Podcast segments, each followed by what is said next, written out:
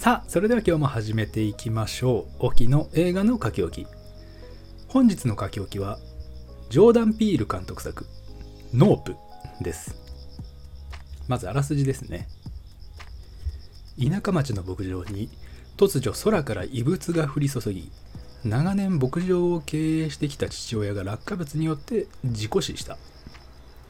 後を継いだ息子の OJ は外交的な性格の妹 M の力を借りながらなんとか牧場の維持に尽力していたが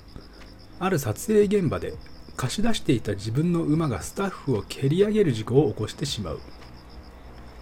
貴重な契約が破談となった牧場は経営が困難な状況に陥ってしまうのだがある日牧場の上空に UFO らしきものを目撃する。妹 M はその UFO らしきものを撮影してインターネットに流し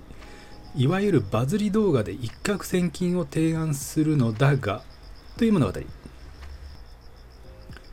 出演キャストにはダニエル・カルーヤキキ・パーマースティーブン・イワンマイケル・ウィンコットブランドン・ペレアほかとなっております。いやーもう本当にすごいものを。ちょっと言い方 悪いかもしれないですけどもここは見させられたという言い方をしたいですね。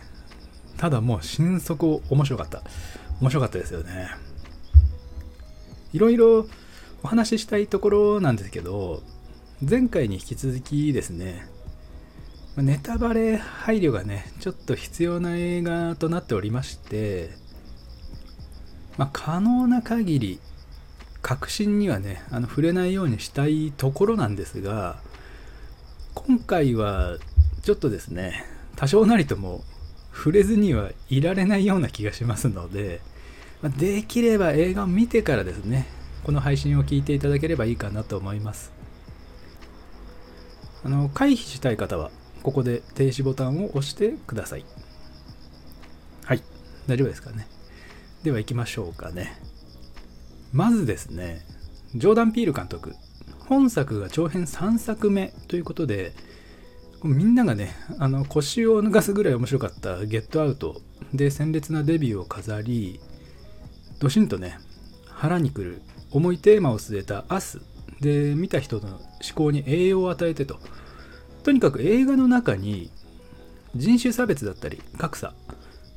そういった理不尽な圧力や構造に対する怒りをあくまでエンターテインメントとして落とし込むという特徴のある監督でしてメッセージ性を前面に出すのではなくて忍ばせるんですよね。まず映画として面白くあるという一番難しくて重要な部分をこなしてからその人に考えさせる。本当にすごい監督だなと思うんですがこれがねあのスパイク・リー監督とかだと「てめえ白人この野郎」っていうあの煮えたぎった怒りがもうフルで投影されちゃうんですがまあこれがね正しい主張方法だっていうのはないですからね。まあとにかくジョーダン・ピール監督はそういう作風ですよね。そして本作「ノープ」が公開されまして何でも全2作から制作チームが少し変わったようで結構スケールの大きい、まあ、幅のある展開でしたのでその辺にアジャストするためのチーム組だったのかもしれませんね。まあそれでも相変わらず冒頭から不穏な空気がバチバチに広がってましてやっぱりホラーテイストではあるんですがお化けとかそういう怖さじゃなくて精神的な恐怖というかもうよからぬことがもう今にも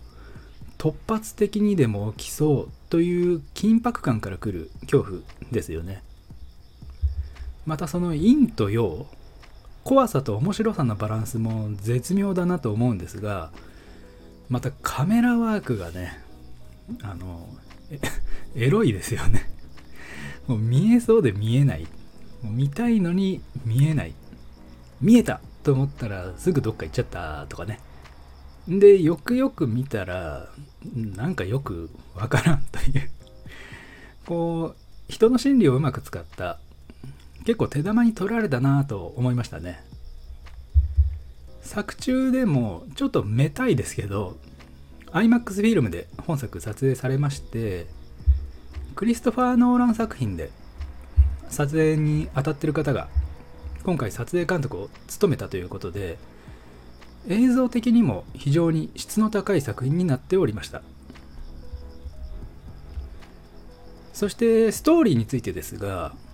ピール監督メッセージ性を物語に落とし込むという話をしましたけどその辺に少しだけ触れていきましょうかね。僕ちょっとメタファーを読み解くこう考察を入れるのがすごく苦手でして察しが悪いというかまあ洞察力がないというかちょっと的外れなこと言っちゃうかもしれませんがまあ温かい目で見守っていただければ幸いです。まあこういうのはね一人一人感じたことが大正義ですから感じたことにね一つも不正解はないわけですよ。という言い訳をまず入れておきましてまず人種的な部分ですが冒頭で M が人類が映画の撮影に成功した作品。これ歴史的な作品の紹介をする場面があるんですが撮影者や馬の名前は記録されているのにこう騎乗している黒人の名前が記されていないってことに言及するんですね。この辺の指摘が軸になってるんじゃないかと思ってましてこう表面上のいい部分に潜む犠牲こうないがしろにされているものやことですね。そういうところにみんな目を向けていますかと、まあ、中盤以降にですね、まあ、話の全容が見えてきますと目を合わせる合わせないという行為がキーになってきまして動物の世界でも目を合わせる反らすというのはこう戦闘のサインと言われてますよね。背けてきた視線を合わせたら向き合わなきゃいけない。覚悟を決めなきゃいけないんだと。そして動物に関して言えばオープニングでシットコムに出演しているチンパンジーのゴーディがアクシデントにより暴走してしまうんですがこれも目が合わないことで生き延びた少年がいましたよね。日本でも同様の事故がありましたけど、まあ、本来ならケージの中に入れなきゃいけない年齢になってもこう目先の利益のために消化されていくわけですね。そしてその報いがやってくると。